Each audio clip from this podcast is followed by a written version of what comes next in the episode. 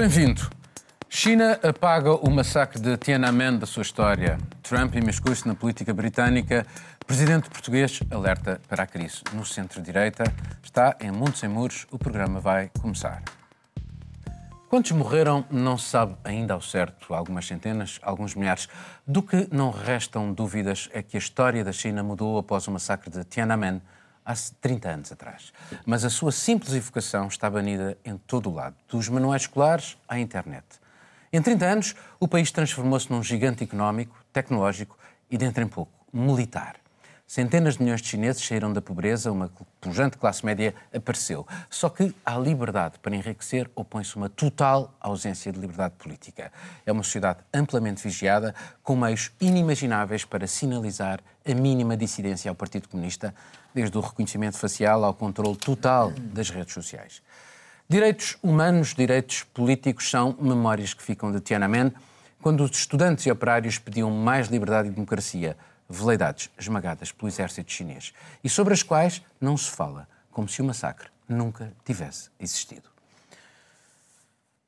Juliana, como ler este susto que o Partido Comunista parece ter relativamente à evocação de Tiananmen? Interna e externamente. É interessante porque é um, é um assunto que é tabu e durante muito tempo se achava que eles não seriam capazes de esconder porque quando, enfim, eles fizeram o que fizeram na praça, que os tanques mataram ou centenas ou milhares, milhares não se sabe muito bem. Eles fizeram com muito cuidado para não ter nenhum jornalista presenciando aquilo, tanto que não se tem imagens do massacre em si.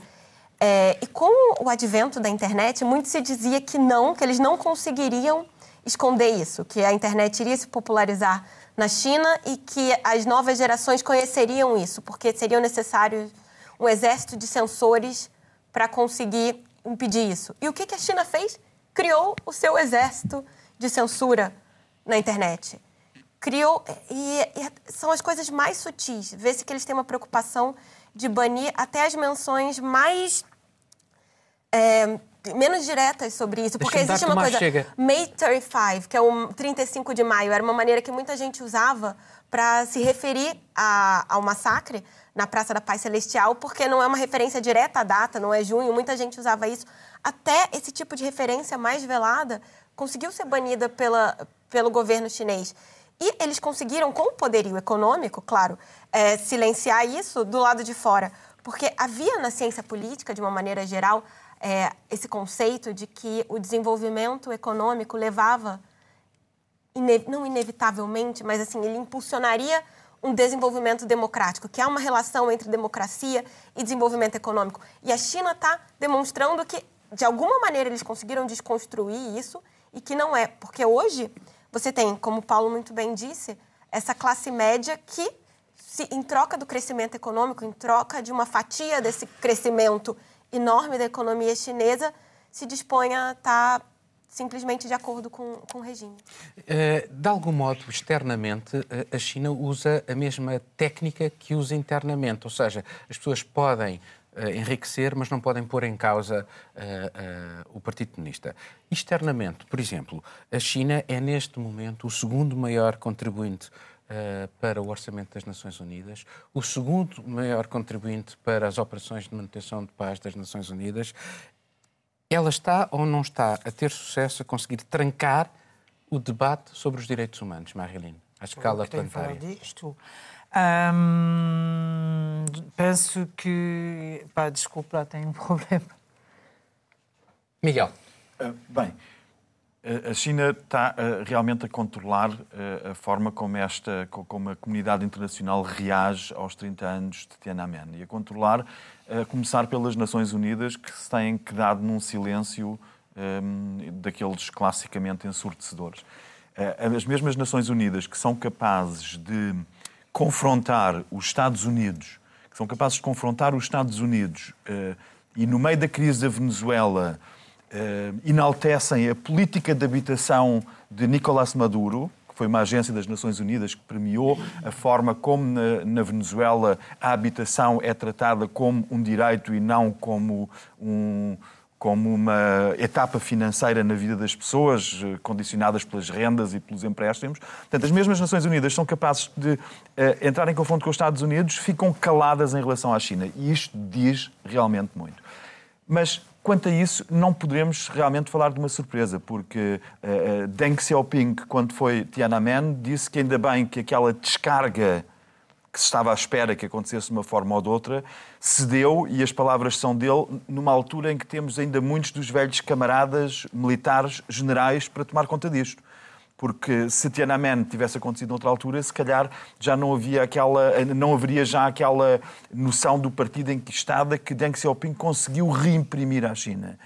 É uma vacina que ficou. É uma vacina que fazê-lo. Mas ao fazê-lo, se nós, tu podes ler, podemos ler uh, Kissinger a escrever sobre a China, ou, ou do outro lado ler a visão como uh, analistas asiáticos como Mabubani, tive que ver o nome Mabubani, apesar de ter lido o Kishore livro Kishore. Mabubani. Exatamente, tu sabes o nome de cor. Muitos parabéns. Um, a forma como descrevem a China é realmente um país que assume que os direitos humanos não são uma prioridade. Assume claramente, não são uma prioridade. A prioridade para a China é outra, faz parte de. Deve haver poucos chineses que não, não sabem isso. Portanto, está de facto. Aliás, a China vai mais longe atualmente e os órgãos oficiais do Partido Comunista Chinês, uh, publicados em língua inglesa, reforçam permanentemente a ideia de que a prioridade é estabelecer os interesses da China enquanto país e não das pessoas individualmente dos chineses dentro da China. Mas uh, o mundo ao contemporizar, de algum modo, como parece contemporizar com aquilo que são os interesses da China, que, como se vê, a, recessão relativamente à, à, proposta das rotas da seda, o papel que eh, a China vai tendo nas Nações Unidas, eh, não há o risco de estarmos eh, a contemporizar demais, como fizemos no passado, e não estou a comparar. Quando a Cruz Vermelha ia aos campos de concentração nos anos 30 nazis e não encontrava nada, e depois, de facto, aquilo tornou-se uma, uma desgraça, porque a China parece querer moldar o mundo agora à imagem dela própria, mais a mais porque considera que o regime é exportável. Este regime que uh, permite uh, liberdade para enriquecer, mas não liberdade política. Estamos num momento no que, no, que, que o, que o que importa é o momento para moita xente. Eh, para as novas xerações que, que, que viven que viven no digital, que está a ver as redes sociais, que está a ver YouTube, que só, que, que só viven nesa imaxe do que está a acontecer e que parece neste momento que, que, que temos todos memoria curta, non debemos ter memoria curta.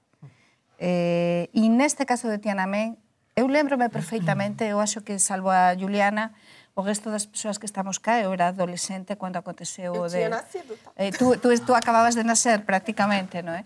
Mas eh, os, o resto dos que estábamos cá, eu polo menos eu era adolescente, lembro-me perfeitamente de Tiananmen e eu penso que aquí é unha coisa, é verdade, non temos imaxes da masacre, mas... Eh, mas lembrámonos e debémonos lembrar e debemos transmitir ás novas xeraxoes, e eu faço con o meu fillo máis vello, o que significou Tiananmen na, na historia contemporánea recente. Por qué?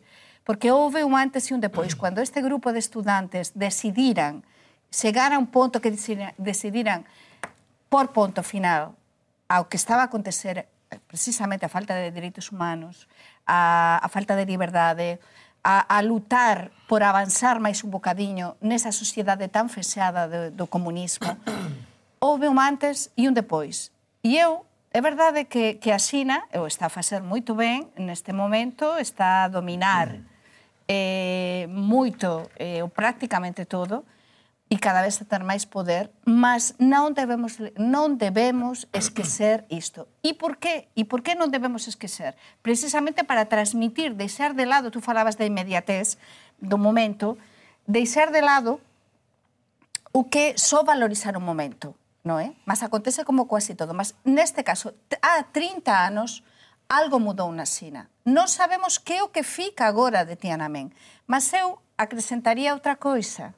E é que a historia oral, a historia oral que é as testemunhas de todas esas persoas que há moitas persoas que viveran iso, que estiveran nesa praza, ou que familiares deles foran mortos ou feridos poden aínda contar. Só que unha sociedade como a xinesa, tan fexeada todavía e con tanta falta de liberdade e que neste momento tamén a un sector da poboación que está pronto a viver máis ou menos ben, non é máis do que vivían antes, eh, o mellor, É difícil agora conseguir investigar todo isto e fazer algo, oh, algo interessante. Desculpa, deixa-me só acrescentar uma coisa. Eu, eu, eu permito-me discordar, porque eu acho que essa tradição oral, num país como a China, Deng Xiaoping, na altura, disse: e se fossem um milhão de estudantes, o que é que interessa?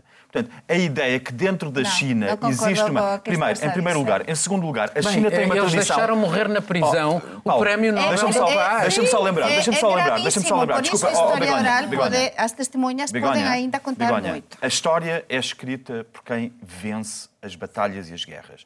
E o Partido Nem Chinês sempre. venceu, obviamente, sobre Nem este sempre, ínfimo, Miguel, sobre nem este sempre. ínfimo movimento. Não Basta ver, por exemplo, e o Reino do Meio, a China, é o país que nunca se considerou O Reino Unido tentou impor, tentou que a China aceitasse um embaixador. Mandaram várias vezes tentativas ao imperador para que ele aceitasse um, embaixador. E, ele e- o, o- o imperador disse não, mandou dizer que não, não nos mandem mais delegados, porque se nós aceitamos um embaixador britânico, amanhã temos que aceitar Deixa- vários deixa- embaixadores. Ou seja, a China sempre olhou para o resto do mundo, deixa-me dizer, a China nunca se considerou parte de uma comunidade internacional. Sempre se considerou Mas como que um tem a ver com o país que eu disse? tem a, tem, tem- tem a Que ver, que tem a desculpa, ver? tem a ver com um país que é, tem uma dimensão tal e uma noção de si Sim. própria que Sim. tu falares nos estudantes e nos familiares dos estudantes são, desculpa, tu tens Eu neste momento falei- mais de um milhão de uigures, tu tens neste Eu momento mais... falei da Oh, importância Begonha, não deixas falar, desculpa. de, em algum momento, poder investigar claramente para as novas gerações, e vou falar Mas isso é claríssimo, impossível. não foi fácil, que não foi fácil seguir o teu raciocínio, é verdade, não que foi não fácil segui-lo. fácil. Agora, na parte quando tu fácil é dizes- sempre criticar por Desculpa, criticar, e na parte em que tu dizes Mas não vamos que os familiares Que falas na a tradição. Desculpa, que falas Que na fale- tradição oral, falas na Não, tradição oral que vai não. manter viva que a é tradição. Por que é amor de Deus. Há uma. É História oral Deixa-me terminar. não, Deixa-me mas terminar. Deixa-me terminar isto é com a terminar. As testemunhas dizer persoas que viveran iso e se callar vai ter de ser fora da Xina, Non estou a falar de historia do pasado. A historia oral, os investigadores saben, ben, tanto de ciencia política como histórica, son os testemunhos das persoas que viveran, como se fez tamén co nazismo, co, como se fez no caso de España coa Guerra Civil Española, eu investiguei historia oral e sei o que é historia oral. Por tanto, es, neste caso, Tiananmen só porque o Paulo perguntaba antes, o meu raciocinio vai ao par de todo iso. Perguntaba antes claramente o Paulo que que é o que pode ficar, como tamén nos nos lembrar e, e, e que neste caso non se está a falar nada de Tiananmen, ou moito pouco. iso. Temos que sair destes monólogos. Ah, Eu vou, só pegar aqui numa coisa que é ah, o Le Monde pegou numa fotografia sobre ah, o homem do tanque, o homem que se pôs à frente do tanque. Agora foi a Pequim falar com jovens, meteu-lhes a fotografia à frente e ninguém sabia Sim, o que era. Exatamente. Eu E, eu portanto, ia falar Não há memória nenhuma. Eu acho que há um grande abafamento do. Desculpa, agora é abafamento da, da, da história da história recente de, deste país e não sabemos e além disso acho que hoje em dia é ainda mais complicado de saber na medida em que ah, há o big data e há uma uma política de de, de dominar muito bem a, as novas tecnologias e impedir, impedir impedir a China de poder ac- aceder a tudo e a Ora, mais algumas justamente-. E tem, eles têm também um dos primeiros eh, eh, grandes distribuidores de, de internet, portanto, o Alibaba, acho que é. eh, acho, que, acho que é uma. É, é quase impossível hoje em dia saber o que é que está a acontecer na China. Daí que não Eu haja discordo. responsabilidade dos Exatamente. políticos. Completamente. E, e não E fizeram, nós não temos- achas que eles fizeram os serviços mínimos ne- nesta altura? Fazem os dirigentes mínimo. europeus, por exemplo? Ah, sim, claro, penso que, penso que sim, mas não podemos esquecer que houve a visita de Michael, Michael, Mikhail Gorbachev eh, à China na Naquela altura, altura, sim. E, que, e que era a glasnost. E nesta, nesta E o que se altura... passou nas Filipinas antes? Exatamente. E na, e na altura ele, ele tentou ser um mediador, tipo, tipo, porque os, os jovens de Tiananmen queriam aproximar-se do que, é que estava a acontecer na, na O próprio esta- Partido Comunista Chinês estava dividido. Exatamente. E acho que o Deng fez tudo e mais algumas coisas para impedir. eh, Afastou o secretário-geral do Exatamente, partido. e Gorbachev de eh, tentar dar uma abertura. E acho que o Xi Jinping hoje em dia está a fazer a mesma coisa. Tem um discurso em Davos que dá a entender que ele é reformador, não é? Mas lá na realidade ele impõe a, a, a situação Hoje é da China pior. dela é pior. Em Marilyn é pior por uma razão, porque na altura Deng Xiaoping Sim, era o é chefe pior. dos serviços militares e havia o secretário-geral do Partido Comunista. Neste momento, o, o, o Xi Jinping é, é o dirigente. ministro da de- Defesa que o Weipei, eu penso que eu, penso que, mas é o nome quem- quem- que acabou de dizer que falou e se calhar nunca tinha sido falado dessa forma. E é uma coisa pequenina, mas se calhar pode pode mudar, não sabemos. Uma questão interessante que muitos eh, pesquisadores se perguntam se poderia acontecer algo semelhante na China de hoje. hoje. E a resposta da maioria deles é que não, porque existe um grau de repressão tão grande, quanto muito, muito bem você falou dos uigura, uma minoria, enfim, étnica, minoria na China é um milhão de pessoas, é uma coisa assim. Estão em campos E- de- Sim, Não, e aí, só, só, só, uma, só uma última Vou- coisinha. deixa-me só É, não pode discordar à vontade. É só porque hoje, para chegar à Praça da Paz Celestial, a pessoa passa por uma série de bloqueios e tem reconhecimento facial, mesmo o próprio símbolo, a presença física ali, ela é impedida. Então, não se parece, não, não há evidência de que a China poderia ter algo mais perto disso. O único lugar em território chinês que teve qualquer menção a a, enfim, esse, esse evento foi em Hong Kong, que a- as manifestações foram autorizadas. E mesmo assim, Hong Kong vive nesse momento é, uma espécie de ofensiva chinesa para tirar as liberdades.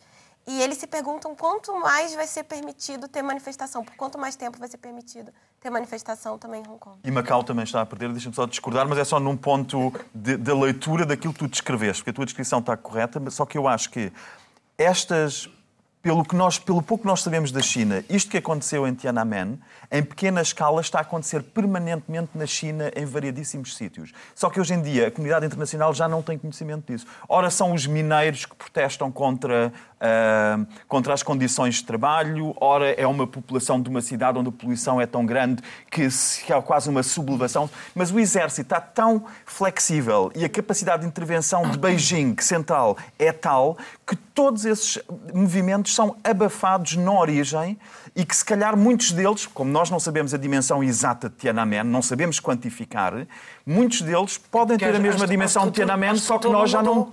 Mudou. Eu vou Já só nós não dar um exemplo que eu, que eu li. É, uh, estudantes chineses que, reclamando-se marxistas, foram ajudar trabalhadores uh, numa determinada zona, foram todos presos. Eu só vão- acrescento É, é coisa, que é iso. 30 anos depois aínda non temos as probas certas do que aconteceu. Foi durísimo, foi terrível o que aconteceu. E acrescento que de aquí a uns anos, por sorte, imagino, porque haberá moitos bons investigadores que serán capaces, todas esas persoas ou que saíran da Xina, ou persoas que falarán, porque na investigación histórica, depois de 30, 40 anos, é cando se poden apañar esas testemunhas, que o que eu tentaba explicar, o que se chama historia oral, que só se pode facer pasados 25 Se até lá 30 chegarmos ao anos. 1984 E do George Orwell, Orwell, que é o que se na China. E chegaremos a saber, mas por desgraça, na China non mudou. Nos direitos humanos, humanos non mudou Bom, mas nós vamos mudar. Agora vamos mudar. chamar-lhe otimismo Vamos mudar, vamos mudar, vamos mudar é de basta de- assunto. Marcelo Rebelo de. Sousa fala numa possível crise no centro-direita português nos próximos anos.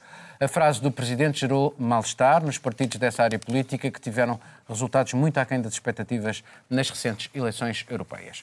Rui Rio admite uma crise, mas do sistema político em geral. Assunção Cristas diz não ter percepção de que exista crise alguma. Mas em Espanha, França, Itália, Reino Unido, por exemplo, o centro-direita está em perda de velocidade e identidade. Uma recomposição política parece estar em curso, com a extrema-direita, os liberais e os verdes a baralhar o jogo eleitoral. Quanto a Marcelo Rebelo de Sousa, deixou ainda entender que, num cenário de crise da direita em Portugal, caberá ao Presidente manter o equilíbrio face às forças de esquerda e abre assim caminho à sua eventual recandidatura à chefia do Estado. Marradinho, como ler a reflexão do Presidente português? Bom, eu acho que o presidente Marcelo Rebelo de Sousa tive, eh, tive a oportunidade de, de comentar e aproveitou e acho que, na minha opinião, ela de facto ela está a se colocar no papel eh, duas coisas, no papel dele que é tentar eh, equilibrar. Ele diz, ele diz, eu estou cá para para jogar entre esquerda e, e direita. Mas, ao mesmo tempo, para mim, é, é, é claro que ele está, está a se colocar numa, numa perspectiva de, uma perspectiva de, de, recandidatura e mesmo ele está a dizer que não vai falar disto agora, mas acho que é uma maneira de dizer um, sou eu que posso, posso, posso salvar a direita e acho que ele tem uma, uma legitimidade no campo no canto da, da direita para para ter esse tipo de atitude. Uma coisa que me interessa muito, de facto, tu, tu falaste na tua apresentação, um, não é só em, em, Portugal que a direita, que a direita caiu, e em outros países até que é muito mais forte. Havia a França, por exemplo. Está é, em completo está completamente de ruínas. ruína completamente. Houve mais uma saída da Valérie Pécresse, que era a ala, ala mais aberta do, do, da direita tradicional, golista. Uh, estamos a assistir a um, Quer dizer, o Macron nisto fez um jogo potente. Uh, é o presidente da França, não sei se Marcelo vai ter o mesmo poder uh, para fazer estes jogos, mas acabou com a esquerda tradicional, o Partido Socialista tradicional, e, e, está a acabar com o Partido de, de Direito tradicional, o Partido Golista. Portanto, há lá um, situações muito que são consequências de, de de tudo o que está a acontecer, com a extrema-direita. Um, e, e, acho que é importante ver que, eh, eu, na minha opinião, temos que ter oposi oposição forte num país democrático, temos oposição forte no bom sentido da, da palavra, com capacidade de, eh, de trocar e fazer este jogo político, porque acho que é, fundamental para a democracia. Agora é, de facto, uma porta aberta aos extremismos. Uh, Juliana, numa altura em que vários dirigentes socialistas Partido Socialista Português, admitiram votar em Marcelo Rebelo de Sousa numa eventual recandidatura uh, e com este pescar de olhos de Marcelo como sendo ele o representante da direita, um representante, o contrapoder à esquerda, isto faz sentido? Então, eu, eu achei interessante, foi meio a direita sou eu. Né? Foi, Quase isso? Foi Quase um, isso. um pouco sou a personificação da, da direita. E, num certo sentido, essa. Acho que não sei se o presidente ficou com saudade dos seus dias de comentador para fazer uma análise política. Porque a verdade é que o Marcelo, nesse momento, parece ser o único case de sucesso político da direita em Portugal.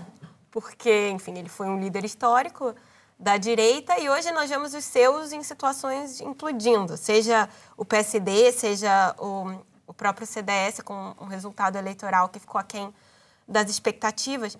Agora, o, o interessante nisso, nisso tudo é ver que a direita, a, a direita em outros países acabou implodindo por uma falta de, de abraçar, digamos, alguns, alguns temas que são caros e que a esquerda, a esquerda radical e a direita, a direita radical conseguiram abraçar. Isso dá margem a populismos, dá margem a uma série de questões.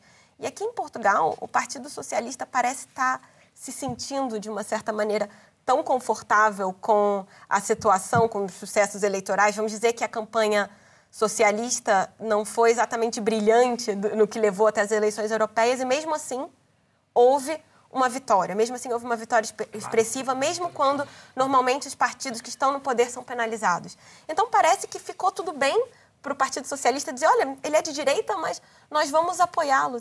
Criou uma situação sui generis, em Portugal, em que os partidos, as pessoas do Partido mas Socialista o, parecem o, o PS não está muito próximo do centro e, portanto, permitindo precisamente que a, que a, que a, que a esquerda uh, se consolide, digamos, uma, uma... Não, o PS é muito próximo do centro, isso acho que historicamente, e nós tivemos a composição da geringonça que até equilibrou um pouco isso. Mas acho que o mais grave, na verdade, é ver como os, par os partidos, e principalmente o PSD, que era o maior partido da oposição, que ainda é, é tentou chegar à esquerda também para conseguir, de alguma maneira, isso. E até é, uma coisa que eu conversei com o André Ventura numa entrevista, porque que ele decidiu sair do, do PSD, e ele falou porque eu já não sentia que isso era que eles eram à direita o suficiente. E a questão que acontece um pouco por toda a Europa é que os extremismos de extrema direita muitas vezes nascem dos partidos tradicionais de direita, como no nós Vox, tivemos na Espanha, Vox. o Vox. Então é tipo assim, existe Também uma parcela a, a aproximação com a esquerda, no caso português, poderia ter um resultado eleitoral. Não teve, mas era uma aposta porque o eleitorado se mostrou favorável a algumas bandeiras mais à esquerda. Mas, ao mesmo tempo, você distancia daquele eleitorado de direita tradicional, que não é tanto ao centro, e dá margem para os extremismos. Uma coisa que vai no sentido de que dizes, concordo plenamente. Em França, o Sarkozy começou a entrar no discurso eh, Da extrema-direita? Da extrema-direita, da bandeiras? imigração, e a partir daí o eleitorado tradicional daquele partido, que faz parte, eh, começou a sair porque uma analista em França estava a dizer que preferimos sempre ter o original. original, O original, que a cópia, claro. não é? Portanto, eh, faz, faz todo sentido o que é que tu explicou. Desculpa. Eh, Begonha, como é que tu olhas para esta análise, tendo em conta também o contexto europeu? Ou seja, quando nós olhamos para, para aquilo que se passa, Macron, Le Pen, e arrebentar com o centro-direita. Em Espanha, o Vox e os Ciudadanos. Partido centrista, extrema-direita.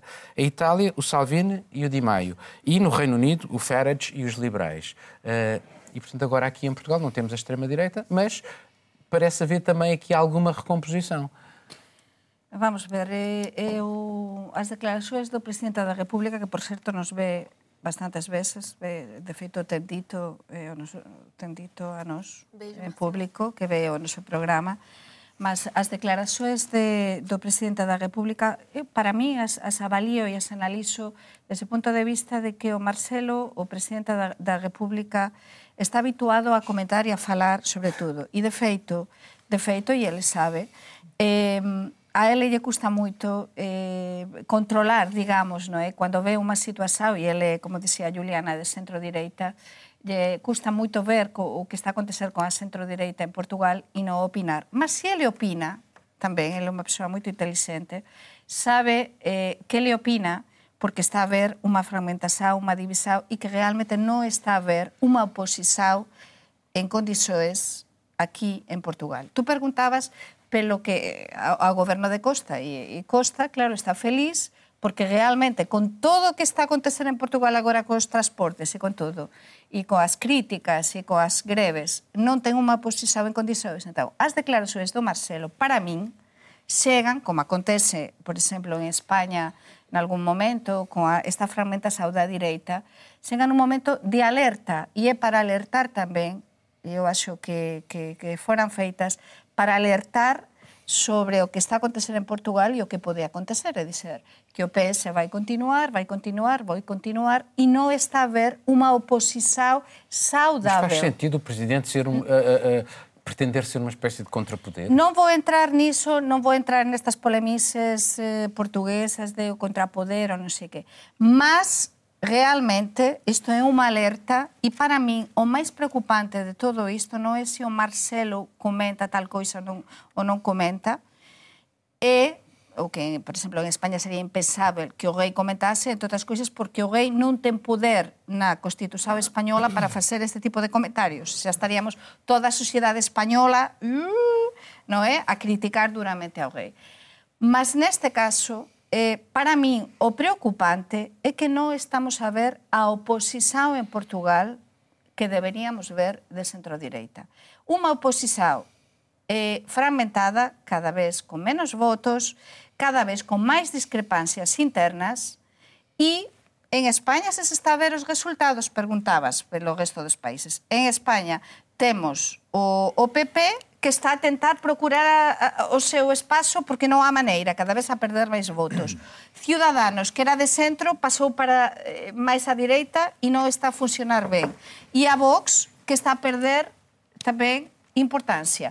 Por tanto, na Italia, na França, estamos nun momento de ollar para o centro e neste caso a centro-direita e tamén no caso de Portugal, de se sentar e falar claramente de que é o que queren tamén os portugueses e que tipo de oposición queren facer. Desculpa, non perguntaste isto, mas acho que é moito importante eh, que, que a, centro, a centro-direita en Portugal ou centro-direita en Portugal eh, faça unha análise a serio do que está a acontecer e por que está a acontecer.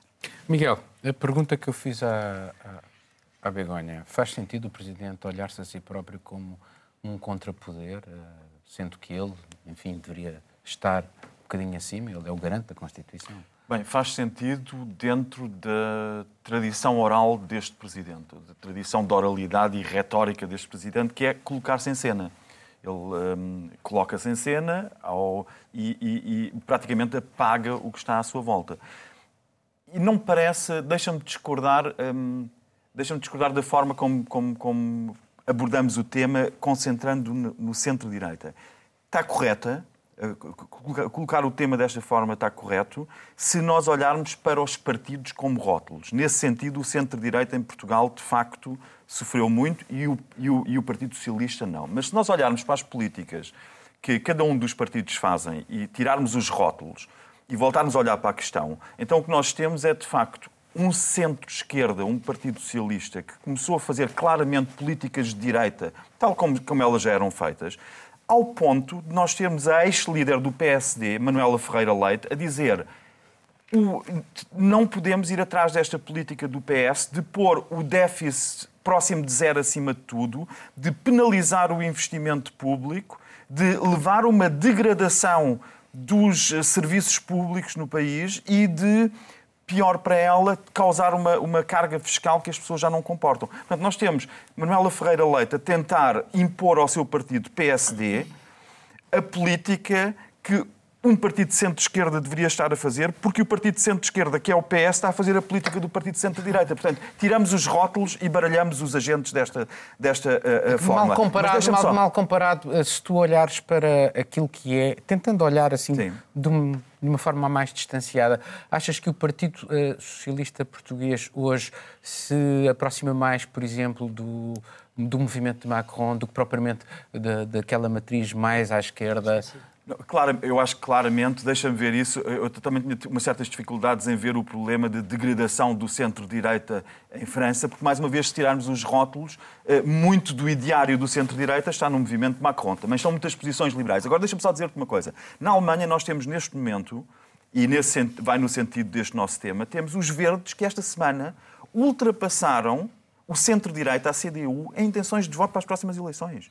O, o, Partido dos Verdes é, neste momento, o partido que tem mais votos na população inteira, tem 26, o centro-direita baixou para 25, que poderia dar, completar esta nossa imagem. Mas o, SPD, o centro-esquerda na Alemanha, baixou para 12% dos votos. Portanto, o que nós temos é e já agora, os partidos e, do centro-esquerda... direita centro, não me recordo, mas continua nos 12, 13%. Não havia grandes alterações. Agora, o que nós temos com isto é realmente o problema verdadeiro para mim, coloca-se no centro-esquerda e no centro-direita, que estão ambos às aranhas. Na Dinamarca, o que é que fez o partido de, de centro-esquerda? Foi buscar as atitudes mais populistas ao centro-direita, combinou-as com políticas de esquerda e torna-se torna um partido de esquerda, tornou-se na Dinamarca um partido de esquerda populista com um ideário. E toda esta Mas já aconteceu na Alemanha com, com aquela uh, mulher do Oscar Lafontaine com a Sarah Wagner, uh, Wagner dos Link, é verdade. Uh, agora também é preciso ver quando tu perguntaste, vou voltar à tua questão, se o PS fez essa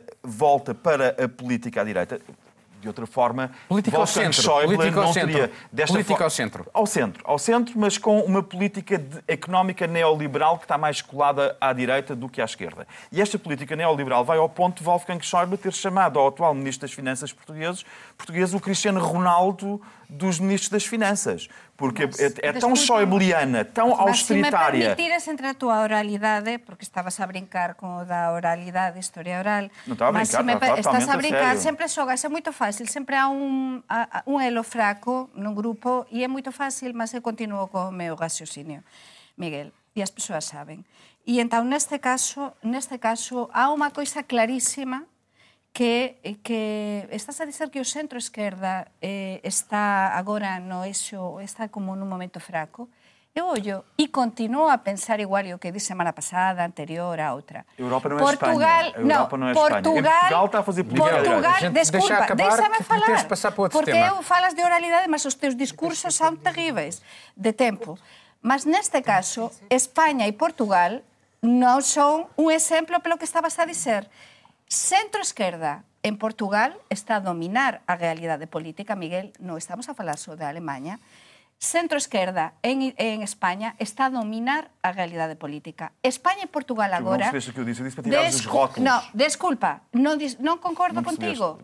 Percebe perfectamente, como tú tamén perce non percebeste cando eu falaba de historia Bom, oral. Begoña, nós, nós mas, tens que acabar, Begoña. Mas o que quero dizer con isto, Miguel, é que non concordo contigo. Estamos nun momento no que os blocos e na política está a mudar todo. Agora, España e Portugal, desde unha maioría de centro-esquerda, están a dar unha lesao en Europa e hoxe, precisamente, están reunidos en Bruselas Pedro Sánchez, Antonio Costa e outros líderes europeos para facer un bocado o que é o reparto a divisao, a ver como que se organizan os cargos na Europa. Por tanto, non Begoña, concordo contigo que acabar. tanto.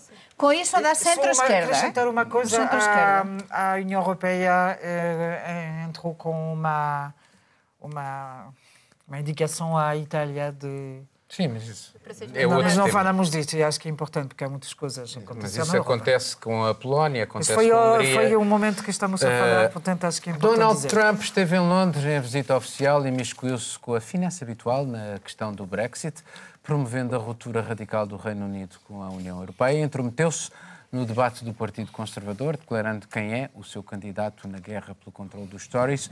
Prometeu um acordo de trocas comerciais entre os norte-americanos e os britânicos, a concretizar muito rapidamente, logo que consumado o no deal com Bruxelas. Sem grande apreço por organizações multilaterais, Donald Trump teve, apesar de tudo, de ouvir da rainha um elogio velado ao multilateralismo, quando Elizabeth II referiu a importância daquela que foi a construção em conjunto de instituições internacionais que evitaram a repetição dos horrores da guerra. A rainha falava no contexto das cerimónias evocativas do final da Segunda Guerra Mundial, nas quais Donald Trump também participou nesta sua visita à Europa. Em relação aqui a esta imiscuir-se, um chefe de Estado imiscuir-se no debate de uma formação política noutro país. Marredine. Eu estava a me lembrar de, do facto da, da rainha de, de Inglaterra, cada vez que ela encontrou o Donald Trump, usava alfinetes eh, que foram interpretados como transmitir mensagem. Uma vez foi um, uma papoila, outra vez foi outra, outra coisa. Desta vez parece que ele usou um, um alfinete muito discreto e muito neutro. Não sei o- exatamente o que, que os comentadores na, eh, na Inglaterra e no Re- Reino Unido disseram sobre isto, mas, mas eu acho que eh, eh, há lá um grande jogo que está a ser feito pelo bebê Donald Trump, visto pelo, pela oposição na, nas ruas de, de, de Londres e não só. Um, o, o Donald Trump quer eh, recuperar eh, o Reino Unido depois da, depois da saída do, depois do Brexit, portanto, faz todo sentido para ele ter aquela eh, atitude e dizer, e quase nomear eh, Boris Johnson sucessor, eh, porque ele é o grande amigo do, do Boris Johnson e é preciso de, deste senhor para poder fazer a política que ele quer, a saber que hum, fazem acordos comerciais muito va- vantajosos para os Estados Unidos quando, quando o Reino Unido sai de- da União Europeia. Eh, Basta ver a questão do NHS, a- questão da, da saúde em, no Reino querem, Unido, exatamente. que os americanos estão a hum, querer que isto vai ser muito E vender bom frangos business. lavados com cloro e a carne bovina com hormonas. Exatamente. Eh, M- Miguel, como é que é possível aceitar eh, estas eh, críticas e este, este imiscuir quando, por exemplo, se critica Putin? Bom, enfim, é, é diferente eh, o tipo de interferência eh, eh, nas eleições de outros países quando o Presidente dos Estados Unidos chega ali e, de, de peito aberto, diz: Não, este que é o bom candidato, mandem aquele para ali. Eh, o que é que é aceitável e o que é que não é aceitável? Não, não me tinha lembrado de comparar com Putin, mas eu acho que se comparasse, comparava mais com eh, Brezhnev. Brezhnev é que tinha a fama de chegar aos países que visitava e depois dar um beijo na boca ao Honecker, explicava-lhe quem é que tinha que ir para que cargo e quantos carros é que a RDA tinha que produzir por ano. E se nós olharmos para aquilo que Donald Trump faz, não é, que ele fez agora no Reino Unido, não é novo. O, o embaixador dos Estados Unidos na Alemanha fez uma, está a fazer uma política de interferência permanente, como se fosse um procônsul a comunicar as ordens da, da, da capital do Império. Diz o que é que a Alemanha, que, empresas alem- alemãs é que devem exportar o quê e para onde, ameaça quando não gosta do orçamento porque as despesas militares não estão ah, no patamar que ele pretendia, Ah, escreve cartas como embaixador a, empresas concretas e a presidentes de empresas a anunciar consequências para essas empresas. Quer dizer, chegámos a este ponto, portanto, não podemos depois admirar que, eh, que, os- que- que- que- isto venha do presidente e esta atitude de, no Reino Unido, mostrar a sua preferência por Boris Johnson. Eh, vem depois de já ter dito que queria que Nigel Farage fosse eh, o embaixador do Reino Unido eh, ehm, nos Estados Unidos. Quer dizer, é realmente uma falta de senso tal que parece só poder indiciar uma coisa, que é uma decadência deste, deste grande, desta grande força hegemónica, deste império hegemónico, se quisermos, que tem sido os Estados Unidos. Porque só mostra a força de uma forma tão descarada quem a sente a fugir. E é isso que os Estados Unidos estão a sentir, e com toda a razão, e para serem substituídos por um outro império que não é melhor, como nós falámos na primeira parte do programa, que é a China, e que se fosse pela Rússia, que não tem poder para competir, eh, mas que em conjunto com a China tem, também não é seguramente melhor. Portanto, temos aqui, de facto, uma atitude de enorme arrogância. Em relação ao Reino Unido, eh, eh, Trump não falou de Jeremy Hunt, não falou de Dominic Raab, do ex-ministro do Brexit, Falou não do falou Gove, da Andrea disse falou do Michael Gove. Não O Michael Gove que o entrevi- e o Gove que o entrevistou, que é que o, o Michael Gove. Mas realmente mostra, mostra uma arrogância total e a sensação com que eu fiquei de fora, e, e julgo que, que muitos de nós, é que o Reino Unido se auto-humilhou nesta visita de Estado. A primeira visita de Estado hum, concedida a Trump. E não sei se, se Obama teve uma visita de Estado, chegou a ter uma teve, visita teve, de teve, Estado. teve, teve. Teve. Eu estive, eu, eu fiz a cobertura Não, 70 dessa visita de Estado. 70 anos de... E É. do direito, não foi? Foi. E, e chegamos, bem, mas chegamos à conclusão que, do ponto de vista. eh, ah, e para além do mais, Trump também não dissemos ainda, só para relembrarmos, a advogar um Brexit sem necessariamente eu sem disse, acordo disse. e sem pagar a despesa que Pois. Theresa May já disse que É, estava é, disposta a pagar. que- Isto só para dizer, de é. facto, temos aqui a special relationship que caracteriza as relações entre os Estados Unidos e o Reino Unido há muitas décadas, assume uma forma que é um Rottweiler e um caniche. E os- o Reino Unido já fez o papel de caniche. Begonha, é, é- é curiosíssimo porque uh, o Partido Conservador, a, a maioria dos candidatos, dos 11, can- dos 11 candidatos, eh, eh, advoga também uma saída dura, não negociada com a União Europeia em nome da independência do Reino Unido. Mas depois, quase todos eles foram-se colocar na dependência do Presidente dos Estados Unidos. É de facto aqui uma- um- um sinal de humilhação ou não? tendo em conta esta saída da União Europeia para poderem ser independentes, mas depois tornam-se dependentes, digamos, do, do, do- Presidente dos Estados Unidos. Vou analizar isto desde outro ponto de vista. E é do ponto de vista de que, eh, nin tanto, eh, para mí o problema non está no Reino Unido, neste caso. O Reino Unido ten o problema do Brexit, ten, o problema, ten moitos problemas neste momento. Mas o problema está no Trump. É dizer, Sí. Paulo, o problema está no Trump. Cando eu dicía Trump é Trump, e todos rían, ja, ja, ja, e ficou como unha das, das frases deste programa. Trump esteve, e é verdade, e lembraba, e moitas veces temos lembrado nós, no, en privado. Trump chegou é, é ao preciso, Reino é Unido... preciso duas pessoas para dançar o tango. Sim, e, mas, e os mas outros, é que pelos vistos, aceitam, Trump não é? é verdade. forza da natureza que pasa absolutamente de todo, como nos dicemos en España, que dá de igual absolutamente todo.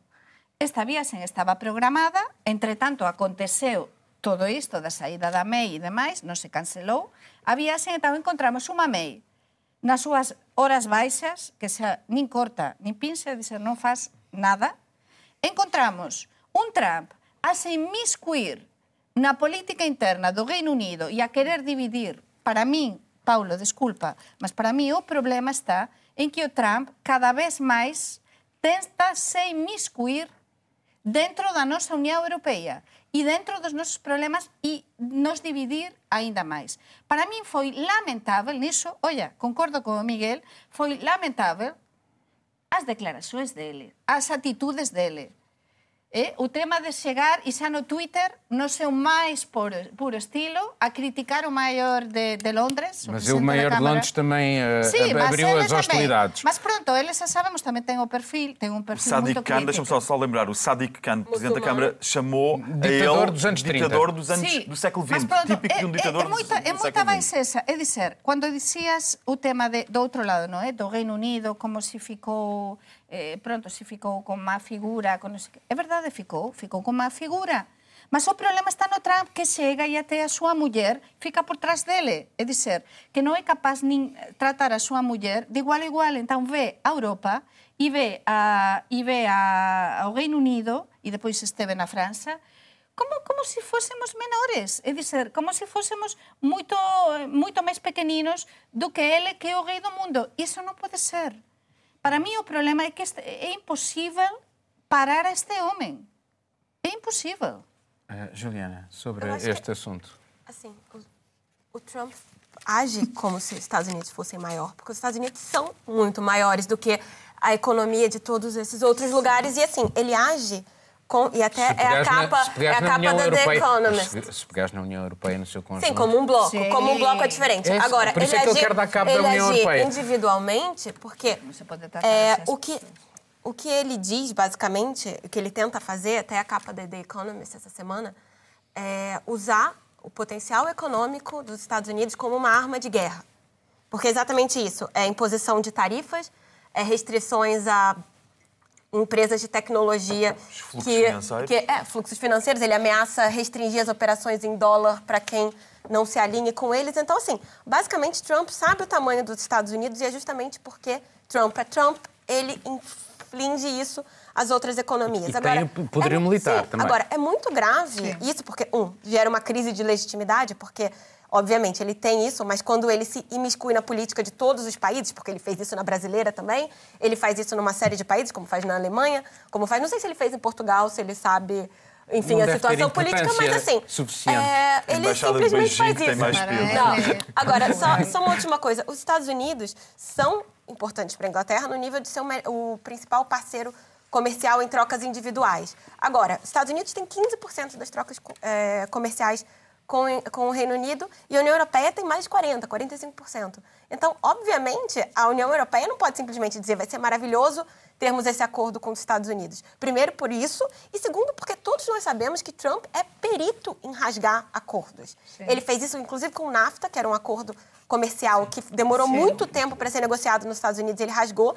Criou um novo com Canadá e México, que agora ele já está impondo novas tarifas ao México. Então, assim, ingenuidade achar que esta mesma pessoa vai honrar um great deal of all times com o Reino Unido. Concordo plenamente contigo. Penso que, de facto, quando o Trump acaba com a China, vai atrás, de, e também concordo contigo, atrás da União Europeia. Isso faz todo sentido. A, a guerra que ele está a fazer Yes. com Macron. Já está.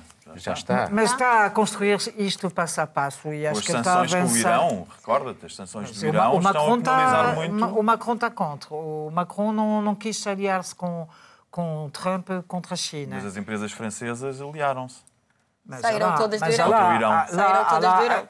No Reino Unido está a perder, por enquanto, a menos que Boris Johnson, Boris Johnson seja eleito e encarregado, o Reino Unido, neste momento, vai cair no, no, no, no cesto do, do, do Trump e depois Oh, Marilene, mas isso não mostra que, de certa forma, Trump faz uma análise correta quando ele acha money rules, o dinheiro é que manda, e a Mas política concordo, pode, concordo. estar contra a poli- pode estar contra as decisões, como Macron está contra as sanções contra o Irão, mas depois quem manda é, são as, as grandes é, mas é- empresas é- que querem plenamente. manter. não estou a dizer outra coisa, com. Um, um ponto de vista semelhante que, que de Trump, Putin e Xi Jinping. Todos eles preferem eh, que a Europa Seja fraca. e, Sim. ou esteja pelo A menos árvore, a árvore que foi plantada entre Macron e Trump na, no, lá nos Estados Unidos quando- para simbolizar a amizade morreu. Portanto, Simbólico. Bom, vamos terminar. Uh, Begonha, o que é que andas a tratar aqui de reportagens aqui de Portugal? Pois estamos quase de véspera das, dos Santos Populares, das festas de Santo Antonio, e entón, eh, segunda-feira, contra a capa do meu xornal, sempre moito presente en Portugal, festas de Santo Antonio e Lisboa, mas vou tentar dar un ollar diferente, aínda non sei moito ben, o caos nos transportes, o que está a acontecer continuamente de, para é un problema moito moito grave que tratei e depois estou a preparar tamén unha reportaxe sobre o limite eh, ao preso do aluguer eh, turístico en, en Lisboa e a, a aproveitar para todo, todo isto que se está a preparar que vai entrar en funcionamento a partir do un, en, en Lisboa, non, en todo Portugal, a partir do día 1 de suyo. Juliana, para, para, para, para. Eu O- o- uma denúncia que o Paulo Dentinho não é fã do acordo ortográfico, como muitos portugueses. Até um tema que, que eu estou tratando, porque Eu existe um estava a ler projeto um de artigo, lei. um artigo no teu jornal, na Folha de São Paulo, que é, eh, e li eh, qualquer coisa para, eh, não e, e não era, Era para, a fábrica era de para. Nutella que para, né? para, para. Porque, enfim, é Fábrica claro... de Nutella para não sei o que, não sei o quê. E eu li fábrica, de Nutella para não sei o quê. Não, é- Bolical, nós não temos de mencionar só uma marca. Se falamos de Nutella, temos de falar de Bolical também. Enfim, não, a questão do acordo ortográfico existe um movimento grande para tirá-lo, enfim, para rever o acordo ortográfico. É um dos temas que eu estou a tratar. Mas o que mais me impressionou essa semana foi é que esse é o mês da diversidade, junho. E eu estou fazendo uma reportagem com um grupo que chama Fado Bicha, que eles levam temas LGBT para o fado. Então é interessante ver como é um ambiente que normalmente é muito machista, muito associado a algo muito tradicional, que tem uma Falei abertura cá, maior. Já falei cá disto. É isso. Interessante. Eh, eu estou de- também em Santo Antônio, mas do ponto de vista do impacto da desertificação do- dos bairros eh, do centro de Lisboa. Fez uma coisa ligada a isso, fez um 2 a 1 para a Rádio Suíça. Eh, e estou a preparar um grande artigo sobre o contexto da música em, em Portugal do ponto de vista político, social e económico. Miguel, muito rapidamente. Estou a fazer um, um trabalho sobre o 10 de junho para um jornal de imigrantes. É é todo o meu trabalho esta semana sobre o 10 de junho, que vamos celebrar o Dia de Portugal, antes dia de Camões, ou dia da raça, ainda antes. E, e pronto, é uma leitura crítica do que se passa no país e às vezes apetece mais citar essa, não em relação a este governo, mas aos governos em geral, que não são edifícios, não caem por si, são nódoas e saem com benzina. Obrigado a todos e assim terminamos mais um Mundo Sem Muros. Estamos na RTP e RDP Internacional, na RTP3 também. O programa pode ainda ser ouvido em podcast. Para a semana, cá estaremos novamente. Tenha uma boa semana.